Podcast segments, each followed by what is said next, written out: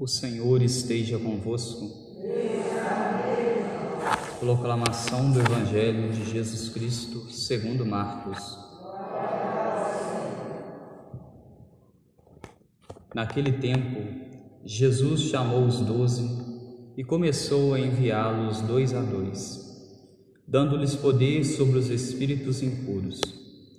Recomendou-lhes que não levassem nada para o caminho a não ser um cajado nem pão, nem sacola, nem dinheiro na cintura. Mandou que andassem de sandálias e que não levassem duas túnicas. E Jesus disse ainda: Quando entrardes numa casa, ficai ali até a vossa partida. Se em algum lugar não vos receberem, nem quiserem vos escutar, quando sairdes, sacudi a poeira dos pés, como testemunho contra eles. Então os doze partiram e pregaram que todos se convertessem. Expulsavam muitos demônios e curavam numerosos doentes, ungindo-os com óleo. Palavra da salvação. Ave Maria, cheia de graça, o Senhor é convosco. Bendita sois vós entre as mulheres e bendito é o fruto do vosso ventre, Jesus. Santa Maria, Mãe de Deus, rogai por nós, pecadores, agora e na hora de nossa morte. Caríssimos irmãos, celebramos hoje o décimo, domingo, décimo quinto domingo do tempo comum.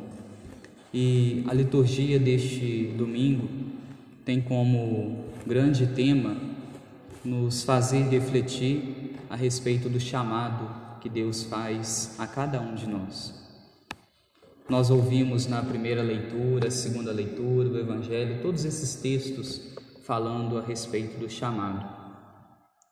É importante nós lembrarmos que desde o momento em que nós fomos concebidos, no ato da fecundação, todos nós Somos predestinados por Deus, mas predestinados para o céu, predestinados para a santidade. E aqui é importante nós lembrarmos que é uma predestinação diferente dos protestantes. Eles acreditam que a predestinação já é algo traçado e que por isso não se tem como trilhar um caminho ou outro, uma vez que já foi traçado aquilo ali, assim deverá acontecer. No entanto, nosso Senhor, a Santa Igreja, também o apóstolo São Paulo, quando escreve aos Efésios, escreve a respeito da predestinação, diz que todos nós fomos predestinados, mas predestinados para o céu. No momento em que nós somos concebidos, Deus reserva para nós um lugar no reino dos céus. Podemos dizer que Ele separa uma cadeira para nós nos assentarmos no céu. No entanto, muitos trilham o caminho para se assentarem a esta cadeira e outros, por própria liberdade, trilham um caminho diverso, um caminho diferente e com isso não se assentam, não estão naquele lugar ao qual nosso Senhor reserva, no qual o nosso próprio Deus preparou. O próprio Jesus disse aos seus apóstolos: Estou indo e estou indo para preparar-vos um lugar. Ele preparou e sonhou conosco um dia, morando junto dele no reino dos céus, estando ao lado dele, ao lado dos santos, ao lado da Virgem Maria. E uma vez que nós somos então preparados, sonhados por Deus, ele nos faz um convite. Convidou o profeta Amós, como nós ouvimos na primeira leitura. Amós que cultivava, cuidava do rebanho, ele que tangia o gado, cuidava das ovelhas. Num determinado momento da sua vida, Deus o chama ele deixa tudo e parte em missão para levar a palavra de Deus. Trilha um caminho diverso, um caminho diferente daquele ao qual antes ele trilhava. E quando ele chega naquelas terras onde ele vai evangelizar e levar a palavra de Deus, ele é surpreendido então pelo rei. O rei que desejava que ele não anunciasse a nosso Senhor, mas anunciasse o reinado do rei. Anunciasse não a pessoa de Deus, mas a pessoa humana do rei. Anunciasse não os feitos de Deus, mas os feitos humanos, os feitos do rei. Então Amós dá esta bonita resposta que nós ouvimos na primeira leitura de hoje, que ele foi enviado e enviado por Deus para levar a palavra de Deus. Não outra palavra, não uma palavra diferente, mas a palavra do Pai. E é para levar a palavra do Pai que Jesus escolhe também estes doze apóstolos. Jesus os escolhe e é bonito quando nós olhamos para todo o significado, todo o sentido que tem por trás deste bonito evangelho de hoje, evangelho de São Marcos. Jesus primeiro chama, chama os apóstolos e os envia dois a dois. Os envia dois a dois porque dois são os grandes mandamentos de Deus. Se nós formos olhar para os dez mandamentos, os três primeiros mandamentos estão ligados mais diretamente a Deus e os outros sete mandamentos ligados a Deus e ao outro, a Deus e ao próximo. Então, quando Jesus envia estes dois apóstolos, enviando-os dois a dois, é para mostrar que agora eles devem anunciar os mandamentos de Deus, anunciar a palavra de Deus, e a palavra de Deus, os mandamentos dele, se resumem no amor a Deus e no amor ao próximo. Jesus os envia e dá, a, e dá a cada um deles poder, poder sobre os espíritos maus. Uma vez que eles receberam o poder de Deus, agora eles podem combater os espíritos malignos. Jesus diz ainda a eles que não é para eles levarem nem sacola, nem dinheiro, não levarem pão, ou seja, confiarem na providência divina, confiarem no Pai no mesmo Pai do céu que os chama. Jesus diz ainda a eles que é para levarem o cajado, o cajado que é o símbolo do poder de Deus. Eles estão indo, mas estão indo investidos do poder do Pai. Estão indo e precisam ir com sandália nos pés, mostrando assim que uma vez que eles estão indo com o poder do Pai, tudo aquilo que vem de baixo não vai os afligir não vai os tocar, não vai os ferir, porque eles estão indo e estão indo protegidos. O evangelista nos diz ainda que é para eles levarem apenas uma túnica, não duas túnicas. E aqui não seria no sentido de duas túnicas quando uma veste deles estivesse suja, que eles tivessem uma outra.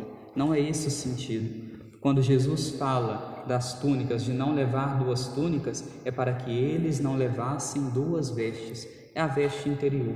Que eles não levassem, não fossem duas caras, fosse apenas uma cara. Que eles fossem e levassem e levassem apenas uma túnica, levassem apenas uma veste. Que veste é essa? A veste do amor a Deus, a veste da palavra do Pai, a veste dos mandamentos do Senhor. Existe um santo que vai nos dizer que no nosso coração existe um único trono Nesse trono, ou nós escolhemos que Deus se assente, ou que se assente a nós mesmos. Na primeira leitura, o rei queria que neste trono do coração se sentasse o seu próprio eu, o seu próprio egoísmo, se sentasse a sua própria soberba. No entanto, o profeta diz, ensinando que ali naquele trono, no trono do nosso coração, deve se assentar a pessoa de Deus, a pessoa do Pai. E hoje, então, olhando para toda essa liturgia que nos fala de um chamado, nós somos convidados também a refletirmos sobre o nosso chamado. Deus também nos chama. Nos chama, como nós ouvimos na segunda leitura de hoje, para sermos santos, para ouvirmos a, palavra de Deus, colocarmos a palavra de Deus em prática e nos chama ainda para sermos evangelizadores. E não evangelizadores no sentido de sairmos da nossa terra para irmos para outras terras levar a palavra de Deus, mas que é para nós sairmos da nossa zona de conforto, do nosso interior, da nossa terra de pecado, do nosso interior e buscarmos uma terra diferente, a terra do amor a Deus que está dentro de nós, a terra de uma vida na graça de Deus. E nesta terra, neste lugar que nós encontramos no nosso interior, nós ali exercermos o papel da evangelização. Nós evangelizarmos, mas evangelizarmos a nós mesmos. Levarmos a palavra de Deus, mas levarmos a palavra de Deus a nós mesmos. Talvez seja muito fácil nós levarmos a palavra de Deus a uma outra pessoa, falar de Deus para uma outra pessoa. Mas como está a minha vida? Como está pautada a minha vida? Será que eu vivo um processo de evangelização, um processo de conversão dentro de mim? Hoje, uma vez que Deus nos chama e tem um bonito projeto de vida traçado para nós, que possamos então, ao ouvir a palavra de Deus, ao ouvir este apelo de Deus, exercermos esta atitude missionária, de sermos missionários, mas sermos missionários dentro de nós mesmos. Que a palavra de Deus possa tocar o nosso coração, possa tocar o nosso interior para uma mudança de vida, para uma mudança de vida, uma, uma vida a qual está toda centrada na pessoa de Deus, não centrada nos meus próprios interesses, nos meus próprios desejos. Os meus desejos e os meus interesses devem ser os desejos e os interesses de Deus os desejos e os interesses do Pai. O salmo de hoje vai nos dizer: Mostrai-nos, ó Senhor, os vossos caminhos. Que hoje nós possamos pedir a Deus que Ele nos mostre qual é o caminho dele, qual é a verdadeira palavra dele, o que nós precisamos mudar no nosso coração, nós precisamos mudar no nosso interior.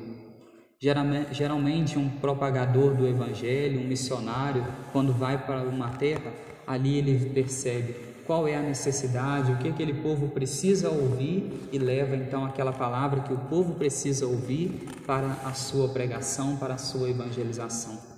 Que possamos hoje então pedirmos a Deus que nos mostre qual é o seu caminho, que nos mostre a sua verdade, que nos mostre qual é a sua vontade, para que assim nós, como missionários do nosso coração, que hoje somos convidados a ser, possamos reconhecer em nós aquilo que não está do agrado de Deus, aquilo que está longe da palavra dele, longe dos ensinamentos dele e fazermos este processo, um processo de evangelização interior, um processo de mudança interior, para que assim nos assemelhemos mais a Deus, para que assim nos aproximemos mais de nossa mãe, Maria Santíssima. Louvado seja o nosso Senhor Jesus Cristo.